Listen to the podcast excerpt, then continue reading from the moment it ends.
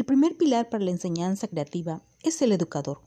Puede ser como líder o facilitador, mediador.